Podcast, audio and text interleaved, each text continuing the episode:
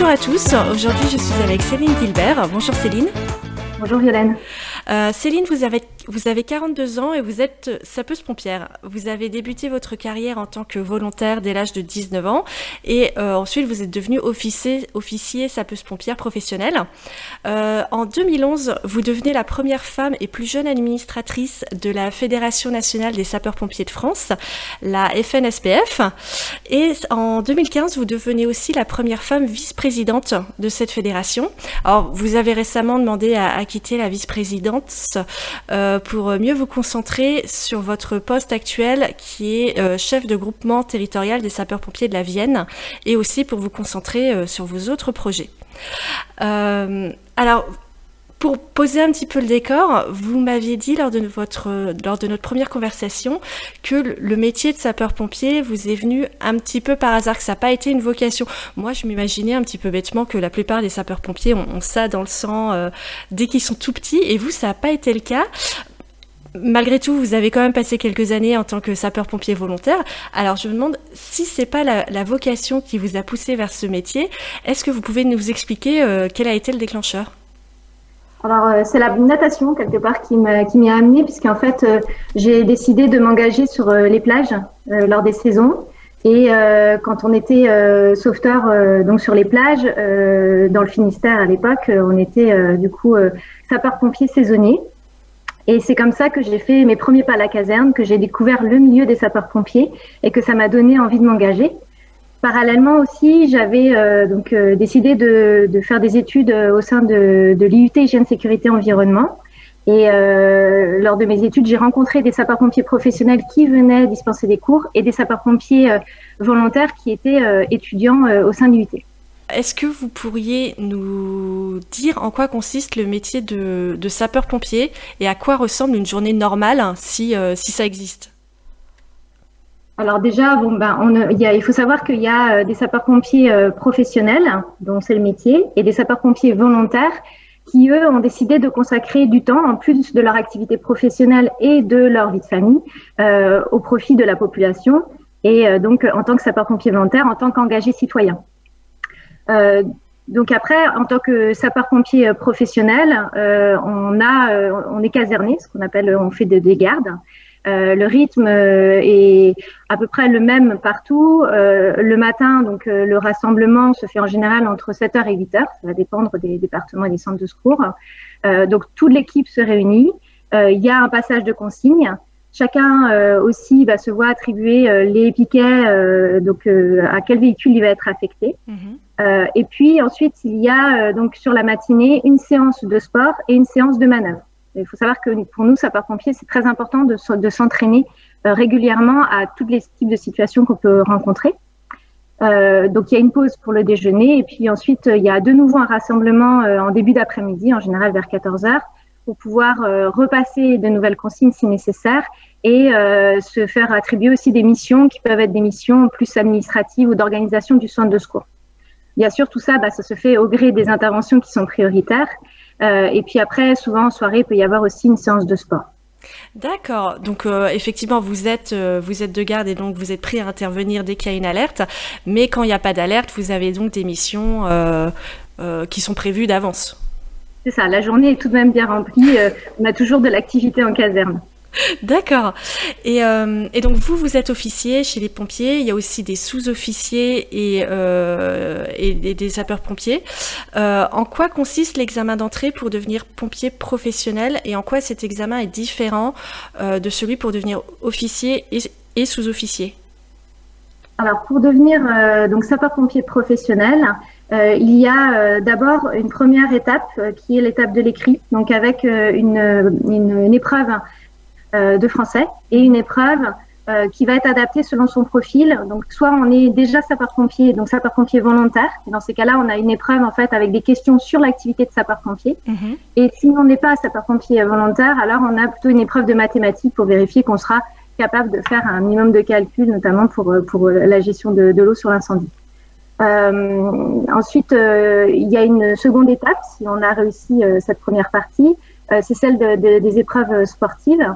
Euh, donc il y a plusieurs euh, épreuves. Il y a une épreuve de natation, il y a une épreuve de d'endurance et une épreuve en fait qui est un parcours professionnel adapté aux missions que l'on que, que va l'on va avoir. Voilà. Et ensuite, donc il y a cette nouvelle phase de sélection. Et si on est sélectionné, on a un entretien avec un jury où on est amené à se présenter et à, à répondre à un certain nombre de questions. Donc ça, c'est pour le concours de euh, caporal sapeur-pompier euh, professionnel, euh, donc de, pour les femmes et hommes du rang. Euh, et puis euh, ensuite, pour passer sous-officier, c'est un, ce sont des examens en fait ou des concours en interne tout au long en fait de la de la l'évolution de la carrière. Mhm. Euh, on peut être amené du coup à évoluer et à passer ces examens. et pour l'officier, on peut rentrer directement officier en passant le concours directement ou en le passant en interne. Donc il y a deux possibilités. Donc si on rentre directement comme officier, euh, c'est sujet à, un niveau en fait euh, baccalauréat plus euh, plusieurs années d'études. Mhm. Euh, et on a pareil en fait une épreuve écrite, une épreuve orale et une épreuve, et une épreuve sportive dans l'ordre écrit, sportif, oral. D'accord. Et il faut être bac plus combien pour postuler alors, il y a deux possibilités. Soit on est euh, donc euh, sur le niveau euh, lieutenant.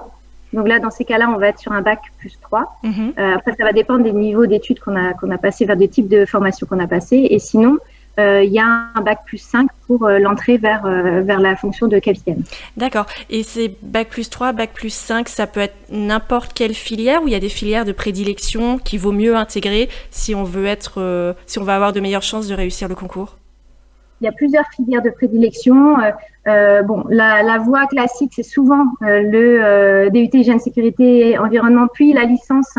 Et après, on peut passer à un bac plus 5 dans ce domaine-là. Mais il y a pas mal aussi de juristes qui rentrent par cette voie-là. D'accord. Après, il peut y avoir aussi d'autres ouvertures hein, sur, sur d'autres domaines d'études, mais c'est souvent en fait de ces différentes filières que proviennent les officiers de sapeurs-pompiers. D'accord, ok. Euh, et on n'est pas obligé d'être sapeur-pompier professionnel si on aime le métier. On peut aussi être sapeur-pompier volontaire. Euh, alors, je vous avoue que pour moi, c'est pas forcément très clair. Qu'est-ce que ça implique en termes de mission quand on est volontaire? On fait pareil que les professionnels? Oui, les missions sont identiques.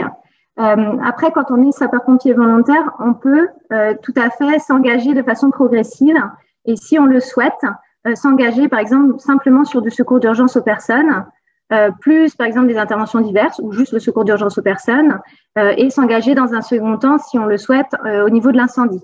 ça peut être tout à fait de façon progressive ou tout tout de suite parce qu'on souhaite faire toutes les missions d'un coup. Il n'y a pas de difficulté par rapport à ça. Donc voilà, donc ça c'est quelque chose que l'on nous développe davantage depuis plusieurs années, qui fonctionne bien qui euh, fait venir euh, des candidats à devenir sapeurs-pompiers volontaires, aussi bien hommes que femmes, qui avant euh, ne souhaitaient pas s'engager parce qu'ils avaient peut-être une réticence euh, à s'engager sur l'incendie, mhm. euh, ou alors des personnes qui n'ont pas l'aptitude pour toutes les missions. Souvent, l'aptitude médicale euh, est plus limitée sur l'incendie pour certaines personnes, et donc, mais par contre, pas faire le secours d'urgence aux personnes. Donc, ça nous laisse en fait plus d'accès possible euh, aux candidats euh, sapeurs-pompiers. D'accord, parce que quand vous dites aptitude physique, il y a des critères physiques, des prérequis euh, sur lesquels on peut pas, euh, on, on, peut pas tricher. C'est ça. En fait, il y a un certain nombre de, enfin, il y a une visite médicale. Et là, c'est le médecin qui, selon un certain nombre de critères, va définir si la personne est apte à toutes les missions ou simplement au secours d'urgence aux personnes ou à des missions, euh, voilà, il peut y avoir le secours routier, les, interventions diverses, etc. Donc ça, ça va dépendre en fait de la morphologie, ça va dépendre de, euh, des bilans médicaux préalables, des antécédents. tout ça, bon, voilà, c'est le médical qui, le décide. Effectivement, on s'inspire un peu de, bah, de, de, de, de, ce qui est fait en fait aussi pour les militaires, puisqu'en fait, on a aussi un CIVICOP euh, avec des règles qui, sont, qui guident les médecins pour ça. D'accord. Et est-ce qu'il y a une taille minimale pour, euh, pour postuler?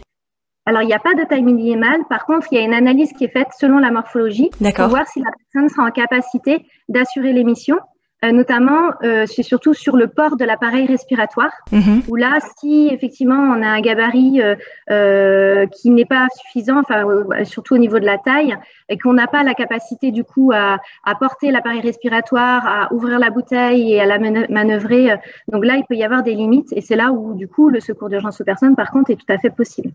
Et puis après, en plus de cette visite médicale, il y a des, des en fait des, enfin des, des exercices, des des vérifications au niveau de l'activité physique. Donc, il y a quelques tests qui sont faits, mais qui restent accessibles au plus grand nombre.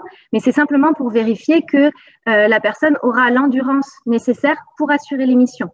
Donc, euh, on voit de plus en plus dans les services départementaux d'incendie des parcours adaptés à l'opérationnel où on va faire comme si on faisait, par exemple, une intervention de secours d'urgence aux personnes. Par exemple, ça, on va faire des exercices, des gestes qui imitent le massage cardiaque, euh, on va qui imitent le fait de porter une charge dans les escaliers, etc. Et donc, faut juste voilà être en capacité de le faire. Et puis, il y a un petit test d'endurance souvent qui est réalisé. D'accord. Euh, alors, avant d'être volontaire, oui, parce que ah, c'est avant d'être volontaire, parce que c'est pas la même tranche d'âge, on peut aussi être jeune sapeur-pompier. Je crois que c'est à partir de 12 ans, il me semble. Et moi, ce que j'ai trouvé fantastique, c'est que vous m'aviez dit lors de notre première conversation qu'il y avait 50% de, filles qui s'engageaient chez les, euh, chez les JSP, chez les jeunes sapeurs-pompiers. Alors, comment on devient JSP et quelles sont les missions qui, sont confiés à ces jeunes? Oui, donc euh, effectivement, on peut euh, accueillir des jeunes sapeurs-pompiers à partir de 12 ans. Après, ça va dépendre des départements. Peut-être parfois, dans certains, selon le département où vous habitez, on pourra vous dire c'est 13 ans ou 14 ans. Ça va dépendre de l'organisation. L'objectif étant aussi que le jeune de 12 ans, euh, au bout de sa formation, n'attende pas trop longtemps avant de s'engager vraiment dans l'activité de sapeur-pompier. Donc, s'il a 15 ans, 15 ans, forcément, ça, ça pose des difficultés, sachant qu'on peut s'engager à partir de 16 ans chez les sapeurs-pompiers, de savoir. En tant que volontaire? En tant que sapeur-pompier volontaire. D'accord. Et jusqu'à, euh, on recrute jusqu'à 60 ans. Un sapeur-pompier s'engage jusqu'à 65 ans. On va même au-delà pour les médecins jusqu'à 60 ans. D'accord. La tranche d'âge est très vaste. Peu de, personnes le savent, souvent les gens sont étonnés, mais on recrute des personnes à partir de, euh, voilà, qui, parfois aussi euh, sont plus disponibles parce qu'ils ont quitté leur activité professionnelle et qui sont prêts à s'engager, et donc c'est tout à fait possible. Euh, donc, je reviens aux jeunes sapeurs-pompiers. Donc, euh, euh, le jeune, il est formé pendant trois à quatre années en général. Il a en fait quatre cycles de formation à réaliser. C'est souvent sur quatre ans. et il, il, est formé à réaliser toutes les missions de sapeur-pompier. Donc, ces jeunes se retrouvent souvent soit le mercredi après-midi, soit le samedi à la caserne. ils ont des manœuvres, ils ont des, des, exercices et des formations qui leur sont dispensées. Euh, pour leur apprendre du coup à euh, bah, dérouler les tuyaux, à faire un massage cardiaque, à réagir face à un accident. D'ailleurs, on a beaucoup de jeunes sapeurs-pompiers, ça arrive assez régulièrement, qui sont témoins euh, d'un malaise ou d'un arrêt cardiaque et qui du coup savent réagir en tant que citoyens. Donc là, c'est génial. Voilà, on, est vraiment ravis quand, quand on voit que nos, nos, jeunes sapeurs-pompiers sont en capacité de réagir et de mobiliser du monde pour les aider aussi pour le faire. Euh, et donc, euh, ils ont euh, aussi des formations un peu plus théoriques sur les valeurs alliées aux sapeurs-pompiers. Donc, c'est voilà, ce sont des, des, des, jeunes qui apprennent aussi de la citoyenneté en fait. Hein, tout au long de leur parcours, ils ont aussi des, des manifestations sportives, etc. Donc ça, c'est pendant ces trois à quatre ans. Et à l'issue, ils ont l'équivalence pour devenir sapeurs-pompiers volontaires quasiment. Il y a quelques petits modules complémentaires qu'ils doivent réaliser une fois qu'ils sont intégrés euh, dans les casernes. D'accord. Donc si on veut devenir volontaire, on a tout intérêt à commencer euh, en tant que JSP. Euh, comme ça, on, baignera dans le bain le plus tôt possible. Quand on peut, c'est l'idéal. Après, il n'y a pas des sections de jeunes sapeurs-pompiers partout mhm. parce qu'il faut savoir que nos animateurs de jeunes sapeurs-pompiers sont aussi souvent sapeurs-pompiers, enfin, sont sapeurs-pompiers eux-mêmes et souvent sapeurs-pompiers volontaires. Donc, ils ont quelque part une quadruple vie. Et donc, euh, et souvent, ils sont, euh, pour une grande partie de leur activité, c'est du bénévolat. Donc, on n'est pas toujours en mesure d'accueillir tout le monde, mais il faut se renseigner auprès de la caserne la plus proche euh, où se trouve la section de jeunes sapeurs-pompiers. Et puis, et puis si c'est possible, c'est vraiment l'idéal, effectivement. D'accord. Juste pour en revenir au, test physique pour devenir professionnel, euh, en 2020, il n'y a que 19% de femmes qui sont sapeurs-pompiers civils. J'imagine que chez les militaires, euh, c'est moins que ça. Euh, à votre avis, pourquoi les femmes sont si peu nombreuses? Est-ce qu'elles sont justement recalées au test physique? Alors, il y a deux choses, je pense. Il y a un facteur extérieur qui fait que, de, vu de la population, la, les missions de sapeur-pompier sont vues comme quelque chose de très difficile euh, euh, mhm. physiquement. Euh, le sapeur-pompier est souvent vu parfois un peu et un peu trop, je trouve parfois comme le super-héros qui a besoin voilà d'être hyper fort physiquement pour pouvoir arriver à faire des missions. Il faut savoir que on travaille en équipe. Et que du coup, il est important qu'on ait aussi une mixité, une diversité des profils. mais ça, bah, et qu'on fait aussi 80% du secours d'urgence aux personnes. Mais ça, c'est vrai que c'est pas trop bah, connu de la population. Et souvent, on a des femmes qui ont tendance à s'auto-censurer et à ne pas s'engager parce qu'elles ont en fait une vision tronquée de notre activité. Donc ça, c'est voilà, ce côté-là. Donc ce qui fait que effectivement, on a moins de candidates euh, femmes sapeurs-pompiers volontaires et on a moins de candidates femmes euh, sapeurs-pompiers à passer le concours de sapeurs-pompiers professionnels. Après, euh, sur les actifs, sur les, les résultats sur le dernier concours, je les ai pas les statistiques.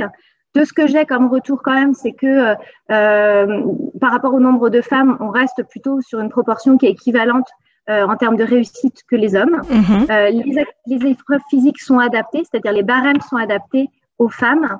elles ont des barèmes, elles ont les mêmes épreuves, mais elles ont des barèmes différents. D'accord. Mais je, a priori le métier entre un homme et une femme elle-même. Est-ce que c'est juste que les barèmes soient adaptés? Euh, En fait, euh, comme c'est un concours, mhm. euh, ça veut dire que si on avait bah, les mêmes épreuves avec 100 barèmes adaptés entre les hommes et les femmes, là de fait, c'est sûr qu'on aurait une disparité en fait en termes de réussite. le concours, il est fait pour sélectionner, mais il n'est pas déterminant dans la capacité à devenir sapeur-pompier professionnel. C'est un mhm. concours. Bien sûr. Donc, c'est-à-dire qu'on fait les mêmes missions euh, que les sapeurs-pompiers volontaires. Euh, et donc voilà. Donc euh, après, à partir du moment où on considère que au niveau médical c'est apte et qu'à l'issue de la formation initiale, parce qu'après avoir passé le concours, un sapeur, un sapeur-pompier va passer une formation initiale avec des épreuves physiques aussi. À partir du moment où tout a été positif, il n'y a aucune raison qu'une euh, femme sapeur-pompier euh, ne puisse pas euh, réaliser ses missions.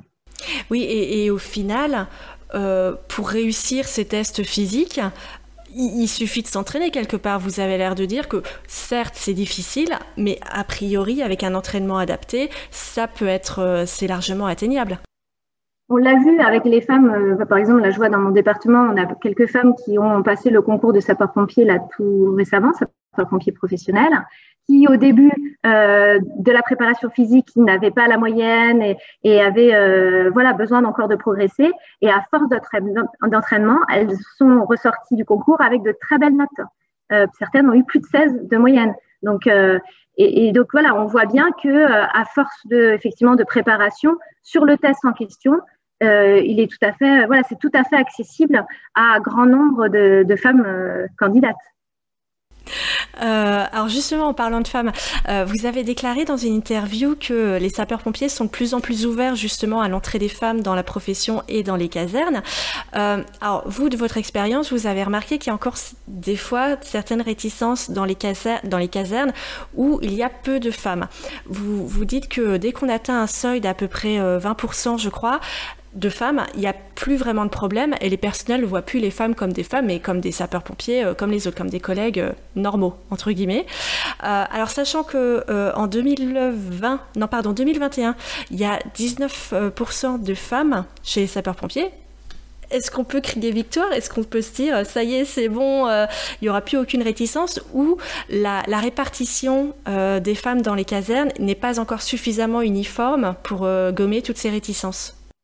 Alors, on voit que depuis plusieurs années, il y a eu du chemin parcouru. On a une augmentation chaque année du nombre de femmes chez les sapeurs-pompiers. On a vu entre 2020 et 2021, sur les dernières statistiques qu'on a eues au niveau national, qu'on a eu une augmentation de 4%. Donc, c'est vraiment bon signe. Mais par contre, c'est vrai qu'il y a encore du chemin à parcourir. Euh, effectivement, moi, j'ai pu le remarquer que dans les centres de secours, on a franchi un seuil de 20% de, femmes, euh, on a un effet euh, vertueux qui fait que des femmes euh, vont aller chercher d'autres femmes, que ça devient naturel, il n'y a mhm. plus de, euh, de euh, on va dire, d'interrogation de, la part des hommes sur la capacité des femmes à réaliser les missions, euh, et que euh, voilà, il y, a vraiment une, une, une, ambiance sereine au niveau des centres de secours, il n'y a pas de difficulté par rapport à ce sujet-là. effectivement, bah, il y a encore une disparité. On voit que proportionnellement, il y a souvent moins de femmes dans les euh, centres de secours qui sont casernés, c'est-à-dire les centres de secours où il y a des sapeurs-pompiers professionnels et des sapeurs-pompiers volontaires. De fait, il n'y a que 5% de femmes sapeurs-pompiers professionnels déjà, donc ça limite du coup le, les effectifs. Euh, donc c'est là qu'on doit sans doute aussi, euh, nous, porter nos efforts. Être vigilant, faire en sorte de sensibiliser les sapeurs-pompiers sur bah, l'importance d'avoir des, des, profils divers parce qu'on est plus performant quand on a de la diversité et de montrer qu'une femme a tout à fait les capacités d'assurer toutes les missions. Et en ce qui vous concerne, vous, comment vous avez été accueillie dans votre première caserne, enfin à votre premier poste? Donc, euh, donc ma première caserne, c'était à Dornenay dans le Finistère. Euh, c'était en 99. Et j'avais la chance d'avoir euh, plusieurs femmes sapeurs-pompiers qui étaient là depuis plusieurs années. Et j'avais aussi la chance d'avoir une femme chef de centre. Et vous pensez, ça a forcément facilité les choses Ça a facilité les choses. Et ça a aussi, en tout cas, ça a fait prendre confiance en moi, en, en, ma capacité à assurer les missions. Euh, après, du coup, quand je suis arrivée dans les Côtes d'Armor en tant que sapeur-pompier professionnel, il y avait quelques femmes en caserne, mais j'étais la première femme officier. Euh, mais d'avoir vu en fait euh, ma chef de centre euh, œuvrer par ailleurs, voilà, de, de, de voir en fait hein, quelque part ce symbole euh, quand j'étais moi sapeur-pompier volontaire, ça m'a montré que c'était possible. Et donc, du coup, ces femmes-là, ces premières femmes, ont ouvert la voie à d'autres et c'est ça qui est important. Mm. Ah, moi, je suis totalement convaincue sur le fait que le, rôle des modèles est, plus que déterminant, justement pour encourager euh, ce cercle vertueux, euh, comme vous dites. Euh, oui, alors... une anecdote, juste vous dire que quand, quand j'ai été chef de centre sur Dinan, donc il y avait pas énormément de femmes, il y en avait quelques-unes, mais il n'y en avait pas énormément. Et je me suis aperçue, alors que je n'avais rien fait pour ça en fait. Hein. J'avais pas été chercher plus particulièrement des femmes sapeurs-pompiers euh, volontaires ou professionnels. Je me suis aperçue qu'en fait, naturellement, euh, l'effectif s'est féminisé. J'avais de plus en plus de candidatures de femmes parce que bah, elles avaient vu que c'était une femme qui dirigeait et sans doute voilà ça, mm-hmm. ça les a mis en confiance et ça, ça leur a aussi montré que c'était possible. Euh, alors, vous dites qu'il existe encore parfois quelques sapeurs-pompiers qui sont un peu réfractaires à l'arrivée des femmes. Euh, de, quoi ils ont peur? Qu'est-ce que craignent euh, ces sapeurs-pompiers avec des femmes pour, avoir des collègues femmes? Ce qu'ils expriment souvent, c'est des situations pour lesquelles il faudrait une force importantes et pour lesquelles euh, certaines femmes, euh, voilà, ils parlent de femmes, mais après moi je parle souvent de gabarit parce qu'il ne faut pas mhm. genrer. Oui, tout à fait. Euh, ne seraient pas en capacité d'assurer cette, voilà, ça peut être une technique de sauvetage, ça peut être le fait de faire vraiment quelque chose qui soit, qui, qui nécessite beaucoup de force. après, il faut savoir quand même que le matériel est de plus en plus léger, que on travaille en équipe, qu'on a des techniques pour travailler en équipe et qu'on peut aussi se relayer parce qu'en général, on a du renfort aussi qui arrive. Donc, euh, on peut tout à fait euh, s'organiser. Euh, d'ailleurs, c'est en Haute-Garonne qu'il y a eu une fois, à l'occasion de la Journée internationale des droits des femmes, ils ont mis en place une garde exclusivement féminine. Super. Voilà. Donc, ils ont montré que, et sont partis en intervention, elles ont fait euh, un départ incendie, elles ont fait plus de nombreux départs d'ailleurs ce jour-là, et elles ont montré que même en étant toutes, euh, bah, voilà, des femmes au sein de, avec aucun homme pour les aider, capacité d'assurer les missions. Voilà. Je dis pas que c'est l'idéal parce que je pense qu'il faut de tous les profils, mhm. mais euh, en tout cas, ça a démontré la capacité à assurer les missions. Et, quand, euh, une fois que ça s'est démontré, c'est bon, il n'y a plus de problème. En fait, la, la crainte principale, c'est sur la force physique. Il n'y a pas d'autre chose qui serait peut-être moins, moins politiquement correct ou moins avouable sur, euh, sur le fait qu'ils ne veulent pas de femmes dans les casernes. Alors, on l'a eu à un moment donné, c'est-à-dire que les premières femmes qui sont arrivées dans les casernes, mais maintenant, je pense qu'il y a des femmes partout, dans quasiment toutes les casernes, ça devient très exceptionnel qu'il n'y en ait pas, euh, pourrait en fait, euh, quelque part, perturber un équilibre exclusivement masculin. Euh, et donc, donc c'est ça qui peut aussi être dans les non-dits à travers l'arrivée d'une femme. je pense que maintenant, ça devient exceptionnel et qu'on a dépassé ce, ce, ce, cette, problématique-là. en tant que sapeur-pompier volontaire, on peut entre guillemets choisir les missions auxquelles on, souhaite être affecté et n'intervenir que sur euh, des missions de secours aux personnes, à l'exclusion euh, des incendies, des départs de feu. Euh, je, crois que la décision a été prise surtout pour attirer plus de femmes, et peut-être que, je me trompe. Et, d'ailleurs, bah, ça a marché. Vous avez constaté une hausse du nombre de femmes volontaires sapeurs-pompiers pour des missions quasiment exclusives du secours aux personnes. Comment vous l'expliquez? Elles ont peur du feu? Oui, en fait, euh, je pense, c'est vrai, donc déjà pour revenir là-dessus, on a en 2016 euh, proposé un plan d'action à l'échelon national qui a été du coup euh, communiqué à l'ensemble des services départementaux d'incendie et de secours avec un certain nombre de mesures. mais il était bien dit que les mesures qui étaient mises en fait dans ce plan d'action serviraient aux femmes, mais aussi aux hommes.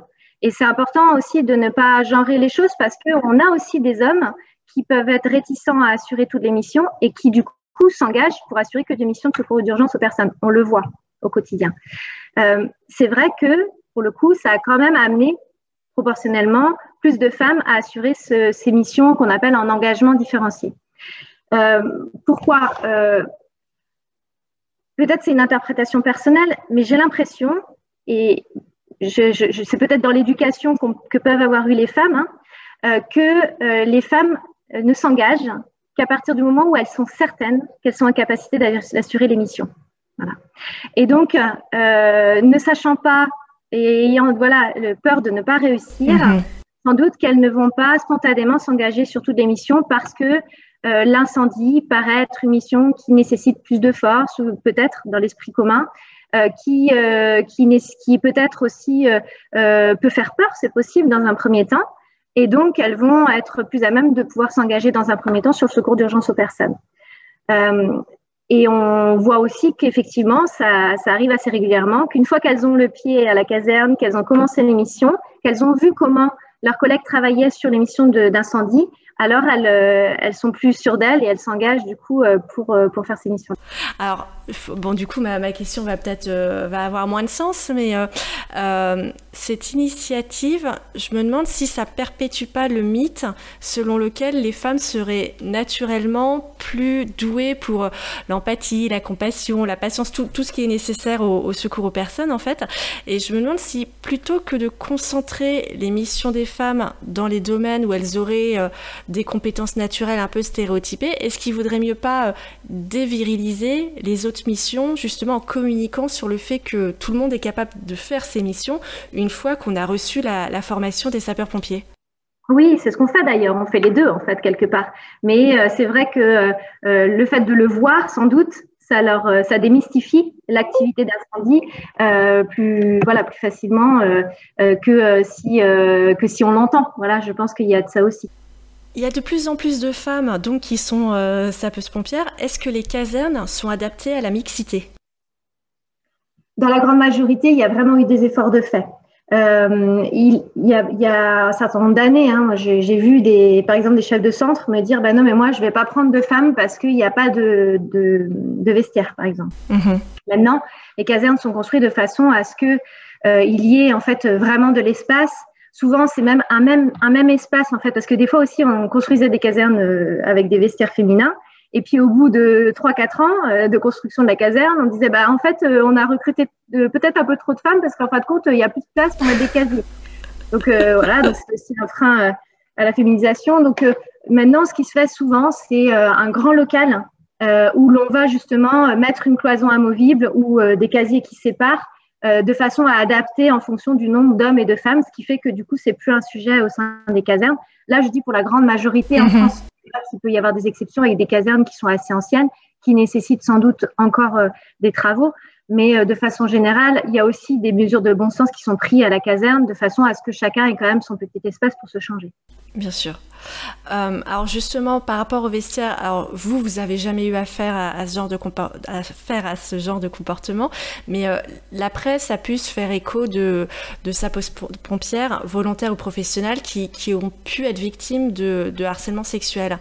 Dans un tel contexte, quelle attitude doit adopter la sapeuse-pompière Déjà, ce que je voudrais dire, c'est que euh, la grande majorité, la très grande majorité des sapeurs-pompiers sont euh, de belles personnes, des personnes bienveillantes qui sont porteurs de grandes valeurs. Voilà, je pense que c'est important de le mhm, dire. Bien sûr. Malheureusement, bah, les sapeurs-pompiers euh, sont aussi le reflet de la société. C'est comme partout. voilà, et que malheureusement, on a des personnes qui euh, ont des comportements qui n'ont rien à faire dans les casernes et qui sont parfois bah, pénalement aussi répréhensibles. Donc, quand ça arrive, enfin, si ça arrive à, à une femme sapeur-pompier, euh, forcément, ce qui est important, c'est tout de suite euh, d'en parler à sa hiérarchie, euh, de voir, de se renseigner aussi s'il y a, et normalement, les services départementaux d'incendie et de secours ont mis en place des procédures de signalement, donc qui permettent en fait de protéger la victime très rapidement, de prendre des mesures conservatoires et derrière de la guider, de l'orienter pour qu'elle puisse bah, savoir quels sont les voilà les comment déjà en termes de, de personnes voilà psychologiquement, mais aussi au niveau pénal il euh, faut savoir que si c'est, euh, par exemple, un harcèlement, de l'harcèlement sexuel, c'est important euh, de savoir qu'on peut déposer plainte parce que c'est pénalement répréhensible. certaines personnes ne, vont peut-être pas forcément au départ se dire qu'elles vont le faire. Ou voilà, parfois on peut banaliser aussi certaines situations et c'est important aussi de le dire. Et parfois, peut-être, ces femmes aussi ont peut-être un peu peur pour leur carrière, mais je, ne suis pas sûre que dans les faits, ça ait un, impact que de mettre enfin que de dénoncer un, délinquant sexuel. Je, pense que ça peut avoir que du positif. Alors effectivement, certaines femmes peuvent avoir tendance à cacher les choses parce qu'elles ont peur, en fait, soit euh, du jugement euh, des autres du groupe euh, ou bah, de l'impact que ça peut avoir sur leur carrière. et c'est pour ça que c'est important qu'elles sachent qu'il y a des mesures en fait qui sont mises en œuvre par les services départementaux d'incendie et de secours pour justement accompagner, protéger et mettre en place des mesures disciplinaires internes à l'établissement. Voilà, en plus des mesures pénales s'il y a des pots de plainte derrière. Quand, on intègre des milieux très très masculins, c'est l'une des premières craintes qu'on peut avoir. C'est oh là là, mais je vais être que avec des hommes, ça va peut-être être un peu compliqué non, j'ai un petit peu trop peur de, des réflexions que je peux avoir, des blagues un petit peu potaches. Finalement, j'y vais pas. Est-ce que qu'est-ce que vous pourriez dire à ces femmes qui euh, ne veulent, enfin, qui renoncent à leur métier passion parce qu'elles ont peur justement d'avoir à faire face à certains comportements qui, encore une fois, peut-être n'arriveront même jamais. Bah, moi, ce que je voudrais leur dire, c'est que euh, qu'elles se rapprochent en fait des femmes sapeurs-pompiers de la caserne où elles souhaitent candidater pour qu'elles puissent recueillir leurs témoignages et elles verront, enfin je pense que ce sera de nature à les rassurer. Et, euh, et c'est vrai que euh, on essaye aussi de mettre en place ce tutorat, ces échanges pour que euh, une femme en fait se sente à l'aise et qu'elle puisse échanger peut-être aussi avec une autre une autre femme euh, ou un tuteur pour que pour être accompagnée en fait au sein du centre de secours. donc voilà, en tout cas, moi, des témoignages que j'ai de femmes sapeurs-pompiers qui sont rentrées, pour euh, l'immense majorité, elles sont ravies. Et au début, effectivement, elles pouvaient avoir du coup euh, euh ces, parfois ces questionnements, mais ils sont très vite levés par euh, bah, le voilà le, ce qui se passe au sein de la caserne, par les missions, par l'ambiance, de façon générale.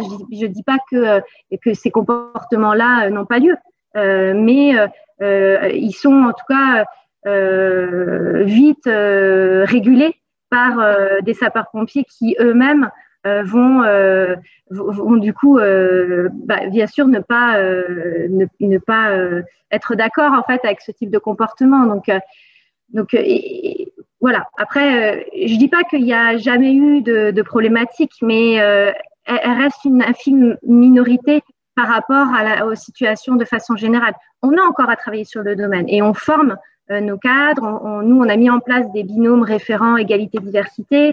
Euh, on a euh, on a mis en place des procédures, des enquêtes administratives, des voilà. Donc, ce qui fait que maintenant, il y a quand même un cadre qui fait que ça protège la femme euh, de toute difficulté que vous venez citer. Mais c'est hyper important ce que vous dites parce que je me rappelle ce que disait euh, Lucie Branco, euh, qui a fait le podcast aussi, qui est la première femme tailleuse de pierre chez les Compagnons du Devoir. Je lui ai posé la même question qu'à vous parce que le BTP, on, sait que c'est aussi très très masculin. Elle m'a répondu la peur n'évite pas le danger. Et de toute façon, c'est, comme vous l'avez dit, c'est la, société, enfin, les casernes de sapeurs-pompiers, c'est aussi un petit peu représentatif de la société. Et c'est pas parce qu'on va être dans un bureau ou euh, faire un métier où il y a moins enfin, qui est plus féminisé, qu'il n'y aura pas non plus de, de possibilité d'être harcelé, soit moralement, soit sexuellement. Donc, en plus, ce que vous dites, c'est que finalement, c'est même quelque part plus sûr d'entrer chez les pompiers parce que justement vous avez conscience de ça et que vous avez mis en place tout un tas de process pour, euh, éviter ces comportements. Oui, exactement, parce qu'effectivement, hein, comme vous disiez, il y a eu aussi parfois des affaires euh, dans le passé, et donc ça nous a fait prendre conscience de l'importance de travailler sur le sujet. Donc, euh, et je pense que euh, ce qui peut protéger le plus, c'est le fait d'en parler. C'est de ne surtout pas rester avec ça. Euh, euh et, et, donc, du coup, derrière, d'avoir une réaction euh, extérieure qui va justement protéger. C'est surtout ça. Parce que là où on a souvent des, des difficultés, dans le peu, cas, peu de cas où ça arrive, c'est que la personne, en fait, euh, a, caché les choses et a eu peur d'en parler. C'est voilà, moi s'il y a bien un conseil à donner, c'est en parler et euh, que ce soit euh, dans le milieu de sa vie, mais même à l'extérieur. Voilà, c'est surtout important. On va parler un petit peu prise de risque et gestion des risques. Alors sapeur-pompier, évidemment, c'est un métier à risque. En conséquence, ça peut générer de la peur. Est-ce que vous, personnellement, vous avez déjà eu peur dans l'exercice de votre métier? Et si oui, comment est-ce que vous l'avez surmonté? Alors, je pense qu'il est important de faire la différence entre la peur et la panique. Euh, nous, en tant que sapeurs-pompiers, on est formés euh, à faire face à de nombreuses situations. Mm-hmm. Et donc, on est formé aussi à réagir face à ce type de situation. Ce qui fait que c'est la technique qui prend le dessus par rapport à l'émotion. Je dis pas que on peut pas, enfin qu'on n'a pas peur parce que ça nous arrive tous. On, est, on peut être surpris, moi, personnellement, euh, euh, je me rappelle une de mes premières interventions où j'étais euh, chef d'agré d'un fourgon et au moment où j'arrive avec mon équipage, on a une bouteille de gaz qui explose. Donc, bien sûr, eu peur pour l'équipage et notamment aussi les équipes qui étaient déjà sur place. On arrivait en renfort. Mais il y avait eu des mesures de protection qui avaient été mises en place en amont. On avait mis en place un périmètre de sécurité euh, parce que bah, du coup, il y avait une bonne reconnaissance en amont, euh, il y avait eu un bon questionnement du premier chef d'agré qui était arrivé, et du coup, euh, bah, on savait qu'il y avait une bouteille à l'intérieur. Voilà.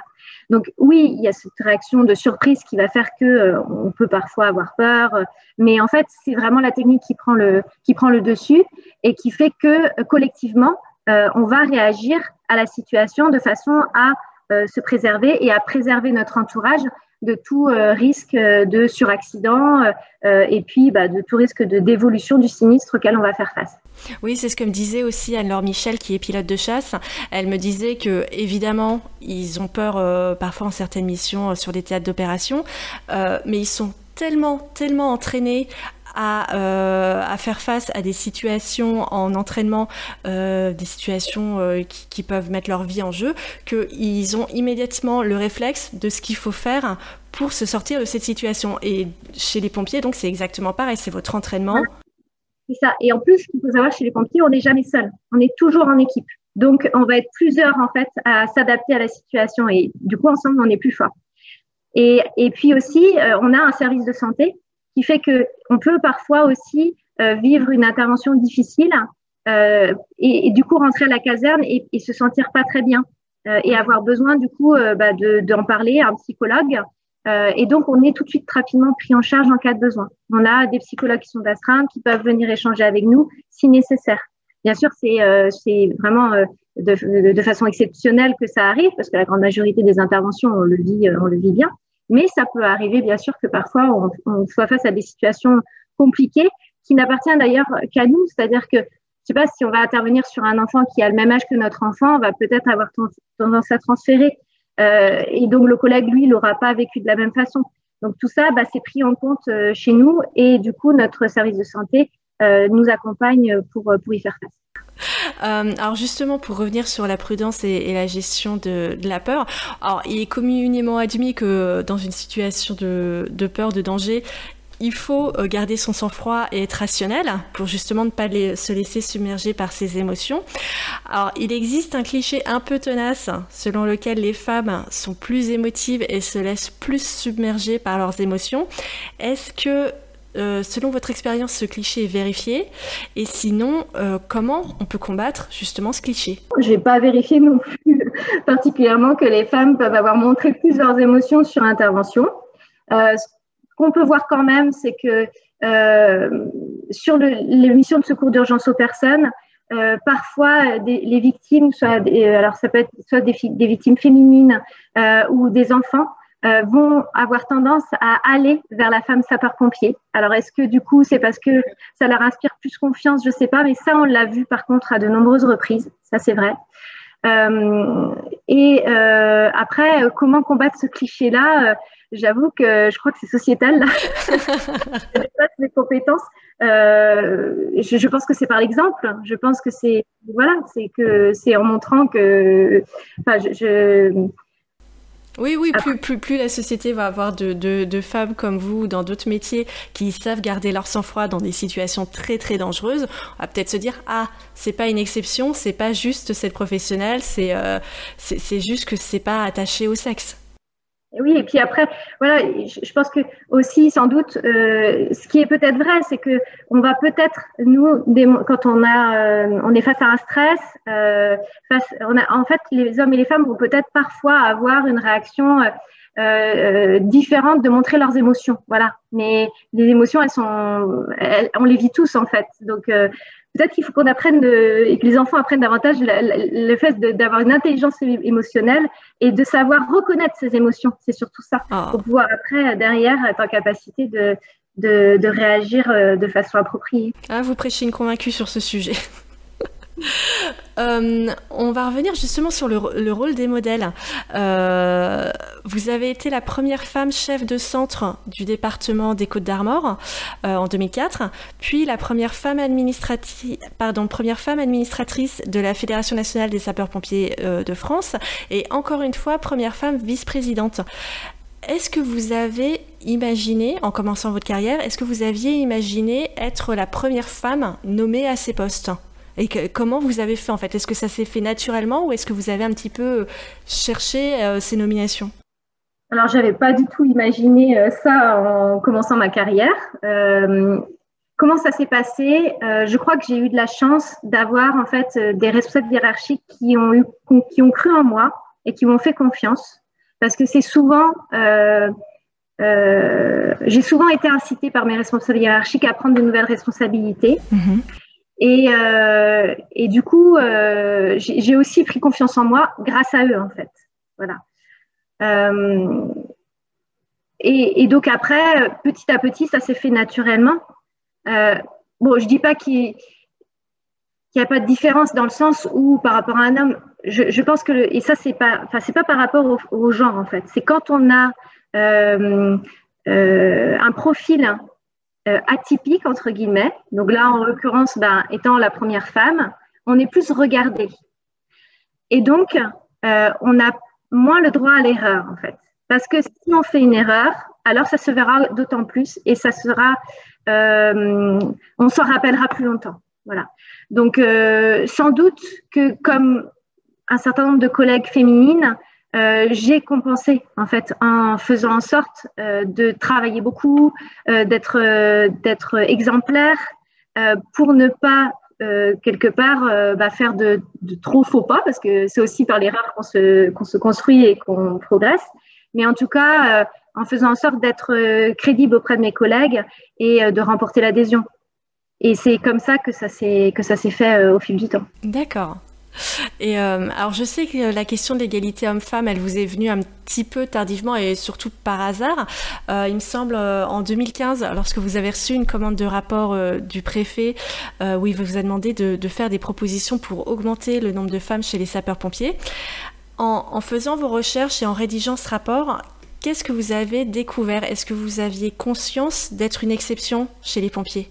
Pour moi, et c'est pour ça que je m'étais pas trop investie dans le domaine jusqu'alors, euh, parce que bah, euh, pour moi, ça se faisait naturellement en fait. Euh, les choses avançaient naturellement et euh, j'avais peut-être occulté parfois des difficultés que des femmes pouvaient rencontrer au sein des casernes. parce que bah, je m'étais dit bon bah, c'est pas des enfin en tout cas moi ce que j'avais vécu c'était pas des choses insurmontables à mon sens et, et et du coup, je me suis rendu compte que bah, parfois d'autres femmes avaient vécu des choses euh, plus compliquées que ce que j'avais pu vivre, ou se posaient les mêmes questions que je m'étais posées, et que du coup, on, on, y gagnerait en fait à parler de ça et à avancer sur le sujet. Euh, je dirais qu'avant 2016, enfin, en tout cas au niveau national, c'était pas quelque chose qu'on débattait, qu'on avançait, et donc du coup, ça a permis effectivement de mettre ça en avant et de mettre en avant que oui, on avait des choses à faire en fait encore en caserne des choses à faire pour protéger les femmes, oui. Euh, ça, c'est peut-être un sujet qui a été pointé du doigt sur ce groupe de travail à l'époque. Euh, mais aussi euh, voilà pour euh, pour faciliter leur quotidien, mais aussi faciliter quelque part le quotidien des hommes de façon de façon indirecte, parce que quand on parle de de mettre en place des dispositions avec des conventions pour que les enfants soient gardés si une femme sapeur-pompier part par en intervention, donc avec des conventions avec des garderies, et eh ben ça sert aussi aujourd'hui aux hommes. Donc donc voilà. Et quand on parle de diversité et quand on parle de profil atypique, à un moment donné, on dit bah oui, euh, une femme va peut-être être euh, plus euh, regardée ou plus attendue dans une caserne parce que c'est la première ou parce qu'elles ne sont pas nombreuses.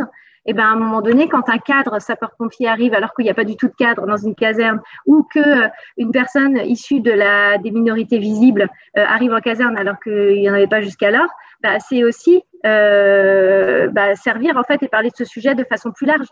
Donc donc je pense que ça c'était important.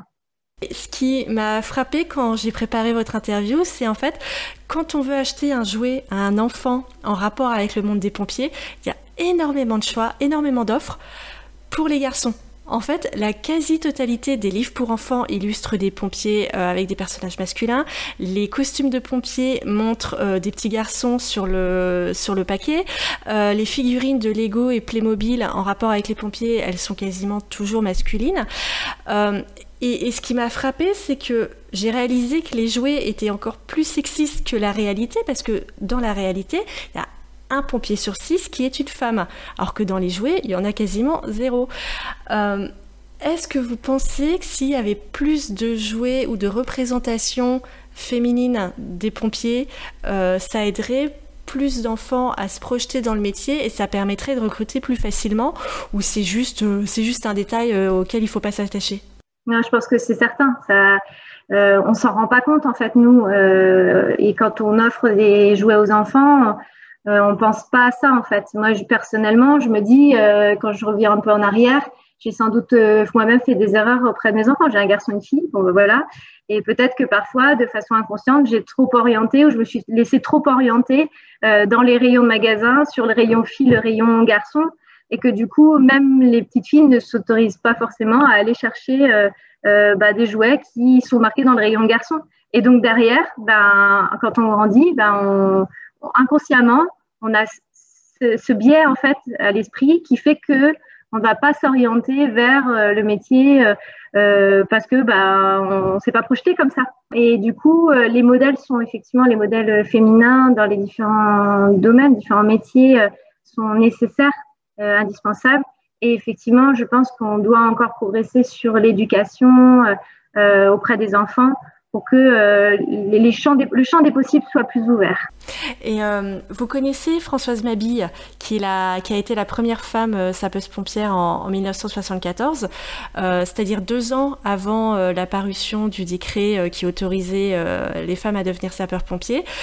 Et vous m'aviez dit justement que ça a été un petit peu un, combat collectif. Elle n'était pas toute seule à mener son combat, elle a été aidée aussi par des hommes. Oui, euh, donc euh, bon, effectivement, j'ai beaucoup échangé avec elle, avec François Mavie à plusieurs reprises. J'ai eu la chance de, la rencontrer. Euh, ce qu'elle m'expliquait, c'est que donc elle, elle était engagée comme sapeur-pompier deux ans avant que le texte permette aux femmes d'assurer l'ensemble des missions de sapeur-pompier. Donc elle, elle s'est engagée en 74 et le le, texte est sorti en 1976. Mhm. Euh, et euh, elle me racontait donc que euh, le jour où, où le, décret est sorti, le, maire est venu avec son arrêté en fait de, recrutement et avec le texte en lui disant eh ben voilà on a gagné on a réussi donc ça montre vraiment qu'il y a des hommes qui se sont battus aussi pour que les femmes rentrent chez les sapeurs-pompiers et j'ai trouvé ça beau comme, comme histoire quoi. Euh, d'ailleurs, Françoise Mabie, elle apparaît euh, dans le film euh, d'animation Vaillante, qui est sorti en, 2022, qui est l'histoire d'une petite fille en 1930 à New York qui, rêve de devenir pompier, mais où on lui dit bah c'est pas possible parce que la profession n'est pas ouverte aux femmes. Et il me semble que vous avez vu ce film et que vous avez d'ailleurs beaucoup communiqué dessus. quel a été le retour du public? Oui, donc on a communiqué en fait euh, à l'occasion de, l'avant-première de, de, Vaillante euh, en partenariat du coup euh, bah, avec la société de production, avec la Fédération nationale des sapeurs-pompiers de France et aussi sous la du ministère de l'Intérieur. on a à l'occasion ben, fait des, interviews de femmes sapeurs-pompiers dans les différents départements de France et aussi fait des, des, manifestations dans les cinémas qu'on enfin moi je me suis rendu compte parce que j'ai fait l'avant-première à Paris, donc euh, où Françoise Mabi était présente, donc il y avait une école qui était là. Euh, et ensuite, euh, quelques semaines plus tard, c'est ma fille qui m'a demandé d'aller voir Vaillant. donc on est allés toutes les deux ensemble. Et je me suis rendu compte qu'on avait du coup dans la, dans la salle de cinéma pas mal de jeunes filles. Donc je me dis que c'est plutôt porteur pour les années qui viennent. je trouve que c'est un film voilà, qui est plein de symboles et qui sans doute peut fédérer aussi la jeune génération et leur montrer que, ben, que c'est possible en fait à partir du moment où, on se donne les moyens, qu'on a envie d'y aller et qu'on a confiance en soi. Euh, voilà, c'est tout à fait possible. Vous, êtes aussi, en, plus euh, d'être en charge du, groupement euh, d'égalité et diversité, vous êtes à la tête du groupe de travail de l'innovation de la euh, Fédération nationale des sapeurs-pompiers de France. Et l'année dernière, en 2021, vous avez créé un, prix d'innovation des sapeurs-pompiers. Il y a deux, prix d'ailleurs, un prix qui euh, récompense des pompiers et un autre qui récompense des startups, euh, à chaque fois pour une, innovation qui facilite la formation ou le travail des pompiers. on sait que, en général, ce genre de choses, ce genre d'initiative est très suivi par les hommes et il y a peu de femmes qui, concourent pour, euh, pour tenter de recevoir ce genre de prix. C'est aussi ce que vous disiez. Euh, pour le secours aux personnes, les femmes, si elles sont pas sûres de savoir faire ou si elles sont pas sûres de gagner, finalement, elles y vont pas. Est-ce est que c'est est -ce c'est la réalité ou est-ce que vous avez quand même beaucoup de femmes qui, qui candidatent pour ce prix? On a majoritairement des hommes qui candidatent. Pour autant, souvent, ce sont des équipes qui viennent présenter leur projet et dans l'équipe, on a souvent une femme. Voilà. Donc, euh, ça devient quand même plutôt représentatif. En tout cas, je prends pour le, la filière sapeur-pompier. Mhm. Euh, donc voilà, dans l'équipe. Mais c'est vrai que, ben, puis on est, voilà, forcément, il y a plus d'hommes. Donc, de fait, il y a aussi plus d'hommes qui candidatent. Donc voilà. Et puis après, sur, sur les startups, on voyait aussi que souvent, il y avait de la mixité dans l'équipe qui présentait. Euh, en grande majorité, celui qui est porteur, c'est quand même plutôt, c'est plutôt un homme en général. Alors sur un autre sujet, les pompiers euh, recrutent, ils ont besoin chaque année de, nouveaux personnels. Le métier peut se passer d'aucun talent euh, et cherche à recruter toutes sortes de profils, peu, importe le sexe d'ailleurs. Selon vous, pourquoi les femmes sont encore minoritaires au concours de sapeurs-pompiers? Est-ce que c'est ce qu'on a déjà dit, une sorte d'autocensure, une ignorance de ce qui sera attendu d'elles, ou, ou c'est simplement qu'elles ont, ça les intéresse pas, elles n'ont pas envie de faire ce métier? Non, je pense qu'il y a vraiment la part de l'autocensure, elle est, forte. Elle est forte sur. Euh, je, discutais encore avec un collègue cet après-midi qui me disait qu'une femme euh, avait euh, pour projet de devenir officier de sapeur-pompier, donc là, mais ça peut être aussi caporal, et que du coup, elle avait des doutes sur la capacité, en tant que, sa capacité en tant que femme de s'intégrer, de réaliser les missions. Donc ça, c'est très caractéristique euh, et donc, euh, peut-être que sans doute, on doit davantage ou encore plus prendre la parole pour pouvoir euh, expliquer ce que l'on fait et bah là, comme on le fait aujourd'hui, sans doute, et aussi au sein des écoles et des, auprès des étudiants. je pense que c'est là, là qu'en fait, il y a vraiment les clés pour que pour qu'on ait davantage de femmes qui, qui s'engagent. Je ne pense pas que ce soit lié à un désintéressement des missions. Sans doute une méconnaissance des missions, oui, mais à partir du moment où on explique ce que c'est et qu'on montre ce que l'on fait, euh, les femmes sont tout aussi intéressées que les hommes. Oui, et puis c'est ce que vous disiez aussi tout à l'heure, c'est euh, une femme a moins tendance à aller quelque part si elle pense qu'elle peut échouer, qu'elle ne sera pas prise. Donc forcément, euh, l'autocensure commence à ce niveau-là. C'est je vais peut-être pas y arriver, du coup, j'y vais pas. Oui, mais tu peux peut-être aussi y arriver, donc ce, serait bête de pas y aller. C'est avoir en face en fait des idées, des préjugés, des suppositions font que bah, on se bloque dans le projet en fait. Et c'est important de, bah, de, de, lever tout ça. Alors peut-être du coup aller questionner, aller rencontrer des gens pour pouvoir les lever, mais ne pas s'arrêter en fait simplement à ce qu'on se représente de la réalité et se dire bah non j'y arriverai pas. voilà, moi je pense que c'est toujours comme ça que j'ai plutôt réagi à chaque fois que j'ai pris de nouvelles responsabilités, que j'ai fait de nouvelles spécialités, etc. Euh, je, je, je, me suis lancée parce que bah, je, j'ai questionné et puis j'ai vu que c'était tout à fait réalisable, quoi.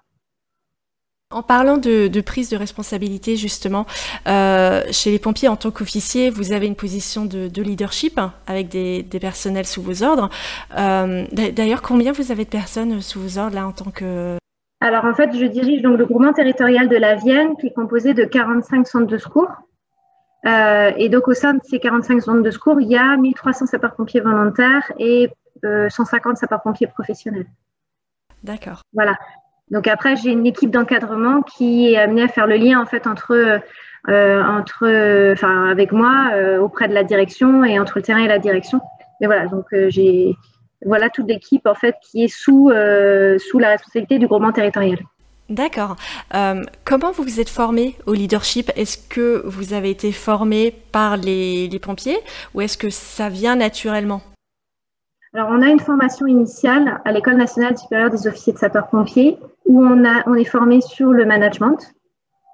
Euh, et après, tout au long de notre carrière, euh, on est amené euh, bah, à, être formé à chaque fois qu'on prend un grade. Donc, on a souvent des modules justement en termes de management, mais aussi on peut se former auprès du Centre national de formation de la fonction publique territoriale. et ça, c'est une démarche personnelle. Moi, j'ai fait cette démarche personnelle toujours assez régulièrement pour pouvoir me, remettre en cause, m'améliorer. Et puis, il y a une démarche aussi individuelle, c'est-à-dire que c'est un sujet forcément qui m'intéresse parce que c'est mon quotidien aussi, euh, et que du coup, je lis pas mal de, livres sur le sujet, je regarde des vidéos, etc. Donc voilà, c'est un cumul de tout ça.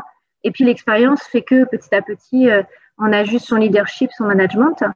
Après, tout dernièrement, j'ai eu la chance euh, de faire partie du cycle Ariane de l'Institut des hautes études du ministère de l'Intérieur, qui est en fait une euh, formation spécifiquement pour les cadres femmes dirigeantes mhm. euh, et, qui, euh, et qui du coup a été très très intéressante parce qu'on a eu beaucoup de formations sur le leadership, le leadership au féminin. et on a beaucoup échangé entre nous, du coup, avec des femmes. Bah, il y avait des femmes commissaires divisionnaires, il y avait des femmes gendarmes, des sous-préfètes, des administratrices civiles, voilà, des hauts fonctionnaires du ministère de l'Intérieur. Et du coup, ça m'a beaucoup personnellement apporté. Et alors, qu'est-ce que c'est le leadership au féminin? Comment les hommes réagissent justement euh, à ce leadership? Alors, qu'est-ce que c'est le leadership au féminin quelque part? Euh, Il n'y a peut-être pas de raison que ce soit différent que pour euh, les hommes. Hein, quand on dit leadership au féminin, c'est le, c'est le fait que parfois, peut-être que nous, on peut avoir, de par notre culture, de par euh, l'organisation qui est mise en place euh, au sein des, différents établissements, euh, une, une, façon différente peut-être de voir les choses. Et donc, on a, on a besoin de peut-être se faire entendre, voilà, dire que que bah, l'égalité elle est là et qu'il n'y a pas de raison que ça se passe différemment. Enfin, voilà, c'est plutôt dans ce sens-là. Mais après, je crois pas avoir euh, une façon de, diriger, de manager euh, mon équipe euh, parce que particulièrement je suis une femme. Je pense que c'est mon parcours qui m'a forgé au fur et à mesure et que j'ai réajusté ma façon de faire en fonction bah, de l'expérience que j'avais, des formations et, de, ce que j'ai pu voir qui, fonctionnait et qui, à mon sens, était adapté. Voilà. Moi, je, pense que le fait d'être toujours dans la bienveillance, dans l'échange, la communication, ça, permet euh, bah, de, mieux comprendre la relation aux autres et du coup de faire passer des messages et de se faire comprendre plus facilement. Et euh, est-ce que vous avez eu besoin de davantage vous imposer euh, que, que des hommes qui ont vos, votre grade? Je dirais qu'au début de ma carrière, l'attitude, je me rendais compte par exemple quand je prenais la parole au rassemblement en équipe de garde, que euh, j'avais beau dire les mêmes choses que mon collègue masculin, euh, c'était pas pris de la même façon. Euh, voilà. Donc, euh, sans doute parce que j'étais jeune, hein, j'ai commencé ma carrière à 21 ans, sans doute aussi parce que j'étais une femme. mais au fur et à mesure, ça s'est lissé. Alors, j'ai peut-être appris à composer avec ça et à m'exprimer différemment ou à communiquer peut-être davantage. parce qu'effectivement, ben, je voyais bien que le collègue, peut-être parce qu'il était là aussi depuis, plus, de plus nombreuses années, mais les réactions étaient différentes. Donc, euh, bah, au fur et à mesure de, l'expérience que j'ai pu avoir, ça, ça s'est lissé parce que au début, je pense qu'on a besoin de faire ses preuves parce que euh, voilà, on est jeune, parce qu'on est une femme. Et puis après, au fur et à mesure, eh ben, on a un bagage en fait qui nous aide et qui fait que ça facilite les choses. Mais ça nécessite aussi de se remettre en cause régulièrement et de tirer, de tirer les enseignements, peut-être des erreurs parfois qu'on peut faire. En tout cas, c'est comme ça que j'ai toujours fonctionné. Et est-ce qu'il y a un plafond de verre chez les pompiers? Déjà, dans l'évolution de la carrière, euh, d'un sapeur-pompier, euh, alors il y a sapeur-pompier professionnel, sapeur-pompier volontaire. Je mettrai un peu différemment. L'évolution de, la carrière d'un sapeur-pompier euh, professionnel ou d'une sapeur-pompier, euh, eh ben, il, n'y a, pas de raison en fait qu'il y ait de, différence parce que on a en fait un certain nombre d'anciennetés qui fait que ben, on va au bout d'un moment monter en grade, prendre des nouvelles responsabilités, avoir de nouvelles formations. Euh, passer des concours, des examens qui font que euh, voilà, l'évolution, elle doit se faire naturellement, pas différencier de, pour les hommes comme pour les femmes. Ce qui peut parfois faire la différence, euh, c'est le fait que, et ça c'est sociétal, c'est que sans doute encore un peu trop dans la société, les femmes vont peut-être prendre un peu trop, enfin plus, plus de façon déséquilibrée la charge du foyer, euh, des tâches euh, voilà, de, l'éducation des enfants et aussi peut-être vont culpabiliser de euh, passer du temps, plus de temps en fait loin de sa famille pour pouvoir aller se former, préparer des concours, etc. Donc, donc, ce qui fait que naturellement, ben, sans doute, et c'est ce qu'on voit dans les statistiques, on a moins de femmes officiers et encore moins de femmes officiers supérieurs qui, du coup, prennent de nouvelles responsabilités. L'école nationale des officiers de sapeurs-pompiers, elle est, elle est euh, dans le sud de la France. Donc, pour quelqu'un qui n'est pas dans le sud de la France, ça veut dire euh, euh, partir euh, bah, loin, avoir des, trajets. Et puis, de toute façon, on est, euh, on est, on est à l'école en fait toute la semaine. et donc, ça, c'est une étape obligatoire après avoir passé un concours pour monter en grade. Donc, parfois, ça peut être difficile pour une femme, selon l'âge des enfants, de quitter ses enfants pendant une année scolaire durant pour aller euh, bah, se former euh, loin de, sa famille. Alors, est-ce que les femmes, de, enfin, vu, ce que vous dites, est-ce que finalement l'une des solutions, ce serait pas de dire aux femmes, euh, devenez officier avant d'avoir des enfants? Essayez tout de suite de passer officier plutôt que de vous dire c'est bon, j'ai le temps, je ferai ça plus tard. Est-ce que la solution c'est pas de se dire bah faut le faire tout de suite parce que sinon effectivement quand il y a une famille c'est quand même beaucoup plus compliqué. J'avoue que je ne sais pas en fait. Je pense que c'est euh, chacun qui, qui peut avoir une capacité d'organisation différente, qui peut. Euh, euh, après, moi personnellement, enfin puis après ça, ça, dépend de chacun. Moi j'ai eu la chance d'avoir un conjoint qui qui prend plus que sa part en fait à la maison. Peut-être aussi, mais ça m'est arrivé parfois de culpabiliser en me disant bah je vais laisser mes enfants quelques temps, je serai moins là. Hum, j'ai considéré que euh, bah, je le rattrapais ailleurs et que aussi c'était important de montrer cet exemple d'engagement. Donc, euh, donc euh, j'ai décidé voilà, de, continuer à mener de front ma, carrière et, euh, et, ma vie de famille. Et, et, cette organisation-là, elle a été possible en fait, même en ayant, des enfants. Donc, donc après, j'ai aussi eu de la chance effectivement de, euh, d'exercer une fonction de chef de centre euh, toute jeune, sans avoir des enfants, et donc de m'y investir peut-être, d'avoir la, possibilité de m'y investir peut-être plus que quelqu'un qui a des jeunes enfants. Mais tout ça, en fait, c'est vraiment très personnel. Je ne crois pas qu'il y ait de, de solution toute faite. Je, pense qu'il faut, enfin, que c'est important qu'en fait les choses dans la société soient, soient équilibrées et que on on est voilà, c'est ce côté de au-delà de l'égalité, c'est l'équité en fait, c'est faire en sorte que euh, euh, on ait les mêmes chances en fait tous les uns que les autres et qu'il n'y ait pas de, préjugés sur euh, aussi parce que parfois il y a aussi des paroles qui sont qui vont faire qu'on va culpabiliser. C'est de dire, ben, on entend parfois, c'est une femme, ça doit rester près de ses enfants, c'est en charge de l'éducation, etc. Et donc, même si on va répondre, ben non, etc., il y a toujours inconsciemment une, part de culpabilité qu'on peut avoir. Et euh, vous, dites vous-même, vous avez eu deux enfants. Euh, vous m'aviez dit, vous, vous, vous allaitiez, même quand vous avez eu vos enfants, euh, la vie de famille est compatible avec ce métier. Je pense qu'il y a plein de jeunes filles qui se disent, non mais pompier, de toute façon, moi je veux des enfants, je veux une famille, ce sera jamais compatible. vous, vous êtes la preuve que si, c'est possible. Et ben oui, puisque ils sont là. Euh, en fait, euh, et mon mari est sapeur-pompier professionnel, donc il a aussi des, des gardes, des astreintes. Euh, il est absent parfois la nuit, euh, souvent d'ailleurs. Euh, et donc, ben, on doit s'organiser ensemble pour parce que moi aussi j'ai des astreintes, j'ai eu des gardes. et quand les enfants étaient tout petits, donc et la famille était loin.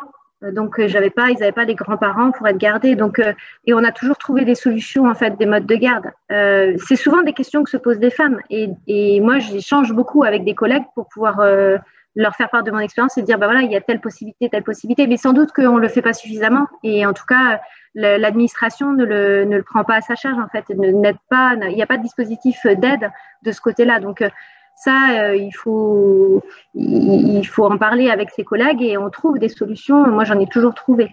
Euh, que ce soit, et puis on voit, euh, il y a beaucoup de femmes aussi, sapeurs-pompiers volontaires, qui s'engagent, qui ont cette vie familiale, qui arrivent à ajuster leur disponibilité pour partir. Enfin, voilà, il y a, il y a, des, il y a de la solidarité aussi avec des voisins qui vont être amenés à garder, à s'occuper. Donc, c'est, ça, ça fonctionne. ça nécessite une, une certaine organisation. Euh, en tant que voilà quand on prend des gardes et des astreintes, mais c'est bien sûr euh, tout à fait possible. Et euh, vous l'avez dit, votre, votre conjoint est lui-même sapeur-pompier professionnel. vous dites qu'il fait plus que sa part à la maison. Est-ce qu'il est indispensable d'avoir un partenaire de vie qui, qui soutient le, le, choix de ce métier et qui accepte de faire des compromis, voire des sacrifices? Est-ce qu'on peut faire ce métier et s'y épanouir euh, si on a un partenaire qui est pas euh, qui pas forcément euh, qui comprend pas ce que ça implique en termes de compromis. Je pense que d'avoir un conjoint qui qui connaît les difficultés, qui partage et qui qui est en fait quelque part impliqué et, et, prêt en fait à ce que à ce qu'on s'engage facilite grandement les choses. pour autant, après voilà, il, euh, chacun peut vivre sa vie et avancer, même si euh, le conjoint il n'est pas plus voilà plus investi ou s'il n'y a pas de conjoint. Enfin, je veux dire voilà, c'est euh, après c'est c'est des organisations qui sont à, mettre en place, à anticiper. Et puis on ajuste aussi son engagement au fur et à mesure bah, du déroulement de sa vie, des contraintes qu'on peut avoir en extérieur, etc. Moi, je dis ça parce que je me suis beaucoup engagée bénévolement au niveau associatif. Donc, ça a nécessité des déplacements à Paris, des absences, etc. Euh, et des, jours de congé que je prenais pour le bénévolat. Euh, tout ça, c'est pas voilà, c'est pas obligatoire. et, euh, et, du coup, euh, c'est euh, des engagements qui sont qui sont différents. On va on va peut-être euh, se réajuster, faire, euh, voilà, candidater sur des postes euh, qui sont plus adaptés parfois à une période de vie et après repartir sur d'autres choses. Et c'est ça aussi qui est très riche en fait dans l'activité de sapeur-pompier, c'est que on a la possibilité de, bah, de, de, prendre des. Alors là, je parle d'officiers. On a la possibilité de prendre des fonctions complètement différentes. les services départementaux d'incendie sont, voilà, sont très. on, a de la prévention, on a de la formation, etc.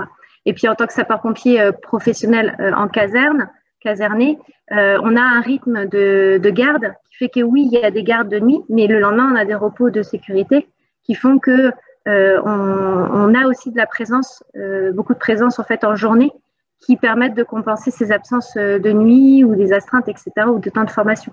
Donc tout ça se compose en fait en fonction des différentes contraintes qu'on peut avoir et c'est tout à fait possible. D'accord.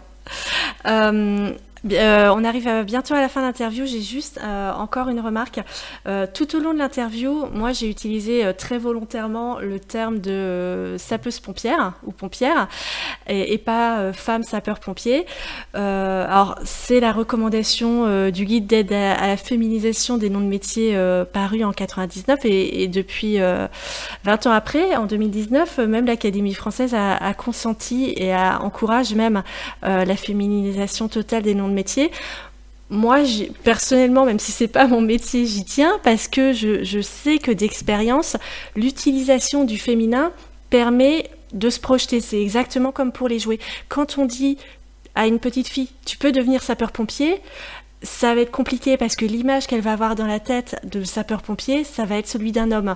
Parce que, encore une fois, dans les livres, dans les jouets, euh, elle, voit que des hommes. Donc, quand on lui dit, tu peux devenir sapeur-pompier, elle se dit, bah, c'est bizarre, je suis une fille et j'ai. Euh, jamais vu de, de, de femme sapeuse pompière. Et d'ailleurs, c'est exactement une, aussi une réplique qu'il y a dans le film Vaillante, où le père dit à la petite fille, tu sais pourquoi on ne dit pas pompière? Parce que le métier n'est pas ouvert aux femmes. À partir du moment où le métier est désormais ouvert, je considère qu'on peut dire pompière. Euh, mais je sais aussi qu'il y a certaines femmes pompières qui refusent de se faire appeler pompière. Euh, je ne sais pas vous ce que vous en pensez. Alors moi j'ai évolué au fur et à mesure de ma carrière. Au début, euh, quand on disait sapeur pompière ou sapeuse pompière, j'étais, je disais toujours non non c'est sapeur pompier parce que je trouvais pas ça très joli déjà. Mm-hmm. Euh, c'était un terme qu'on n'utilisait pas, et, euh, aussi parce que euh, je, considérais que j'étais sapeur-pompier, que je sois une femme ou un homme en fait. je voulais pas qu'il y ait de différence de fait, parce que bah, pour mon, mon, côté féminin. Donc, donc j'ai souvent et jusqu'à très peu de temps, j'ai toujours mis dans ma signature tout au masculin, les grades au masculin, chef de groupement, voilà, CHEF. Euh, mais je me suis rendu compte effectivement au fil des années euh, que, surtout en externe, quand je me présentais en fait euh, à l'extérieur, que le fait de ne pas féminiser, on ne s'imaginait pas une femme derrière. et, que du coup, ça pouvait, ça, pouvait en fait limiter euh, le, fait de, se représenter des femmes dans la profession ou dans l'activité de sapeur-pompier et du coup euh, euh, limiter bah, les modèles tels qu'on les expliquait tout à l'heure. Voilà. Et notamment pour les jeunes femmes. et effectivement, la langue française, elle est aussi importante. les mots sont des mots. Et derrière, j'ai aussi, je me suis documentée là-dessus. et je me suis rendu compte qu'effectivement, toutes les études démontraient que si on ne féminise pas, alors euh, inconsciemment, on n'imagine pas en fait euh, la femme derrière l'uniforme. donc, maintenant, je suis convaincue qu'il faut aller vers ça. je me suis sans doute trompée pendant de nombreuses années. Peut-être que je m'étais pas trompée et que voilà, ce que je vous dis, c'est pas, voilà, c'est pas, ça, ça influence pas tant que ça. Mais maintenant, je suis plutôt convaincue que ça influence quand même. Euh, on arrive à la question de la fin. Euh, quelle femme que vous connaissez ou que vous ne connaissez pas d'ailleurs euh, souhaiteriez-vous voir interviewer dans un prochain épisode du podcast? Alors en fait, j'ai dernièrement, vu une, femme qui est entrepreneuse et qui a fait des choses qui, je pense, enfin moi, j'admire en fait euh, ceux qui créent des choses, qui innovent. Alors du coup, c'est sans doute aussi, je m'occupe de l'innovation, mais euh, le fait de partir de rien et de concevoir des choses.